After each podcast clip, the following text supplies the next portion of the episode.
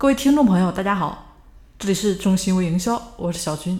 那今天呢，跟大家聊一下微商销售成交话术里面的主动和被动。大家自己在和潜在客户沟通的时候，你是处在主动还是被动的位置呢？其实这直接就决定了你的成交。那什么是主动，什么是被动呢？比如说啊，当大家去医院看医生的时候，其实你是病人，医生是专家。那你有问题，从而就去医院寻求医生的解决方案来解决问题。这个时候你就是被动，医生就是主动。OK，那转移到我们的微商销售的沟通当中，我们通过微信呢来销售产品，客户通过我们的朋友圈内容，哎，觉得这个产品适合自己，对吧？就来咨询我们购买产品。那这个时候客户就是被动，你就是主动。这两个情景对比一下，应该很好理解。寻求问题解决方案的一方呢，一般都是被动的；提供解决方案的一方，一般都是主动的。当然，这里的主动和被动的意思与平时的意思呢，可能有点不大一样啊。因为平时生活中，主动或者被动可能就是谁更积极了一点，但是这里的意思不一样啊。这里主动被动更多呢，只是一种立场。那继续上面的例子啊，我们继续跟大家进行延伸。正常情况下，医生是主动的。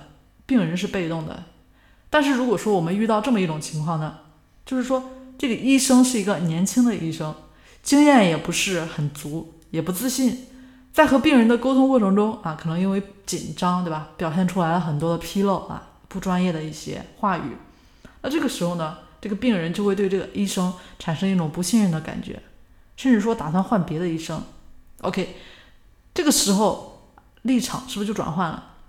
本来处于主动立场的医生呢，反而成了很被动的一方；病人呢，反而成了主动立场的一方。好，那我们接下来呢，再转到微商的一个销售当中，客户找我们来买产品，出发点呢就是我们产品吸引到他了，潜意识里认为我们就是专家，所以这个时候客户是被动的，我们是主动的啊，这是一种最佳的销售状态，对吧？也是最利于我们成交的一个状态了。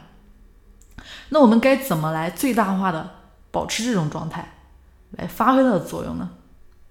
这个技巧就是要时时刻刻保持自己的专业性，不管客户提什么问题，都要保持这个专业性和权威度的一个气场。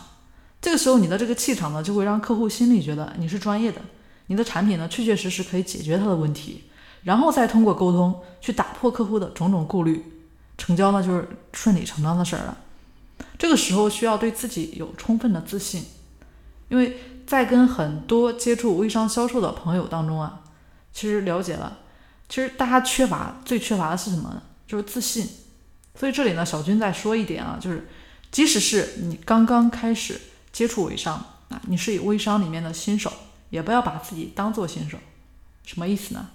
就是在客户面前呢，你装也要装出来那份专业和自信来啊。当然，小军这里不是说让大家去骗人。前提是你自己要对自己的产品呢有充分的了解、学习，在这些基础之上，忘掉自己是个新手，而是一个专业的，可以帮客户提供最佳解决方案的专家，这样你的气场呢才会出来，客户呢，客户呢也才会信你，对吧？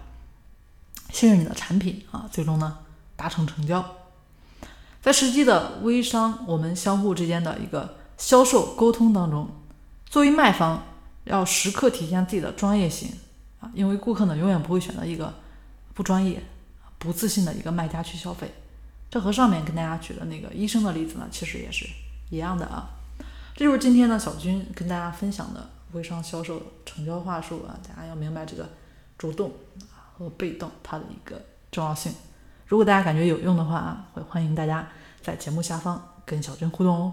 如果对微商的具体运营、具体方法感兴趣，或者说想学习的话，也欢迎大家添加小军的私人微信：三零四九三九六七。我们下期节目见啦！